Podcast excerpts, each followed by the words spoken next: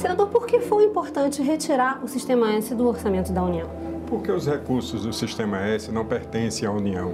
Não cabe a inclusão dele no orçamento é, da União. Esses recursos são recursos privados, geridos pelo governo apenas como um agente recebedor. É onde os recursos são depositados e com o pagamento de uma taxa, existe inclusive, e a sociedade talvez não saiba, uma taxa, tipo uma taxa de administração, que é cobrada pela Receita Federal para arrecadar esses recursos e depois repassar para o sistema S, indústria, comércio, serviços, agricultura, passar para to todos esses, esses agentes. Então, há uma interpretação muito equivocada. E a a conversa e o diálogo sempre aberto aqui com todos que fazem a comissão mista de orçamento era nesse sentido, que precisava haver uma clareza sobre isso. E as alegações são as mais diversas, tipo assim, não, é, esses recursos precisam ser fiscalizados. Esses recursos são fiscalizados, por sinal, muito bem fiscalizados. Felizmente, são recursos muito bem aplicados. É, então, a gente precisou travar mais uma vez, né, de vez em quando surge aqui um enfrentamento com referência a recursos do Sistema S. Mas houve a compreensão por parte do relator da LDO, a quem eu agradeço mais uma vez, já agradeci pessoalmente, e a gente está sempre à disposição. Eu defendo o Sistema S porque eu acredito. É, eu sou fruto do Sistema S. Então, quem melhor sabe falar do Sistema S sou eu, porque eu vivi na pele o que é o Sistema S e muitos anos depois eu tive a honra de ser presidente de uma federação do comércio lá do meu estado de, de, de Sergipe. Já fui vice-presidente da Confederação Nacional do Comércio de Bens, Serviços e Turismo, a CNC, e tenho um conhecimento profundo do assunto. Jamais eu defender, defenderia uma, uma causa aqui é, que não tivesse coerência, que não tivesse razão de ser. O Sistema S merece a, a minha defesa intransigente, porque como eu já falei aqui, eu conheço profundamente e sei a real aplicação de todos esses recursos. Por que, que teve tanta crítica quando o relator incluiu no orçamento? Pelo governo poderia ser uma despesa mais, mas pelos empresários podia ter algum tipo de contingenciamento? Foi isso? É, porque como esses recursos têm uma, uma linguagem mais simples, eles têm, ele tem um direcionamento certo, é carimbado para as ações sociais e de formação profissional nos S's existentes no nosso país, era necessário que a gente colocasse luz em cima disso.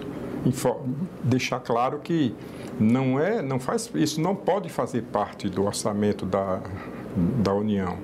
Então, a gente sempre convive aqui com com esses enfrentamentos, mas acho que eles fazem parte da, da, da política, do, da política desse ambiente e de vez senhor, em quando é bom discutir isso. Sim. O senhor agradeceu muito ao relator porque retirou e disse que precisava esclarecer a ele sobre a transparência dos recursos. Os recursos são transparentes? É, porque ele, um, em um certo momento na, na fala dele, ele disse inclusive que ia voltar com essa discussão no próximo ano, porque o, o governo precisava conhecer profundamente as aplicações desses recursos.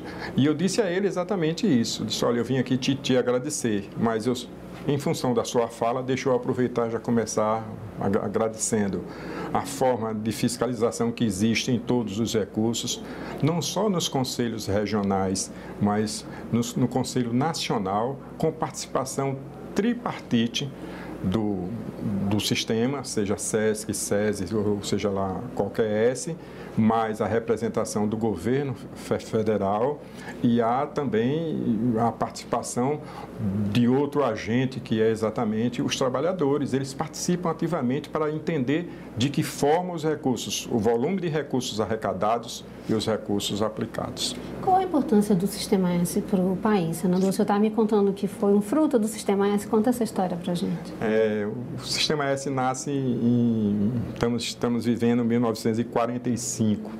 É, eu preciso voltar um pouquinho para que as pessoas entendam a importância do Sistema S e o papel que ela desenvolve para a transformação de vidas. Então, em 1956, empresários entenderam que precisavam tentar ajudar de alguma maneira o desenvolvimento do país. E esses empresários, num dia iluminado e que eu, eu sou muito feliz quando eu lembro da história de 1956, eles se reuniram e produziram a Carta de Teresópolis, chamada Carta da Paz Social.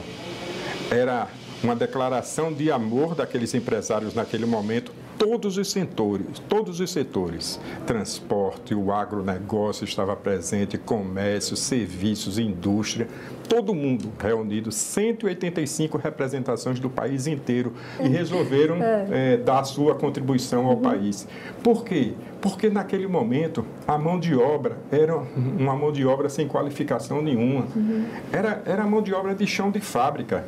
E os empresários entendiam que precisavam qualificar aquela mão de obra para que existissem produtos finais melhores do que aqueles que eram, que eram produzidos. E só o conhecimento uhum. trazia isso. Mas isso não foi pouco. Eles também entenderam uma coisa que eu acho maravilhosa. Eles entenderam que era preciso olhar o lado social. Não apenas a formação profissional, mas o lado social também. E a capilaridade do sistema S, porque o senhor está falando assim, como tem de, em questão de ensino, são muitos assuntos, questão de hotelaria, o Senac, a gente sabe, também é perfeito. Né? É, tem, né, tem muita, uma saúde, capilaridade muito grande. Saúde, educação, turismo, é, cultura, muita cultura. É, São Paulo, por exemplo, São Paulo não vive sem o SESC São Paulo. Sim. O, o volume de, de, cultura aplicado em São Paulo é algo extraordinário, se iguala inclusive à Secretaria de Cultura do Sim. Estado. Por quê? Porque essa é a finalidade. Não faz como um patrocínio, como não, não. A função social do, do, do, SESC, nesse caso da cultura, é fazer isso. E isso acontece em todos os estados brasileiros.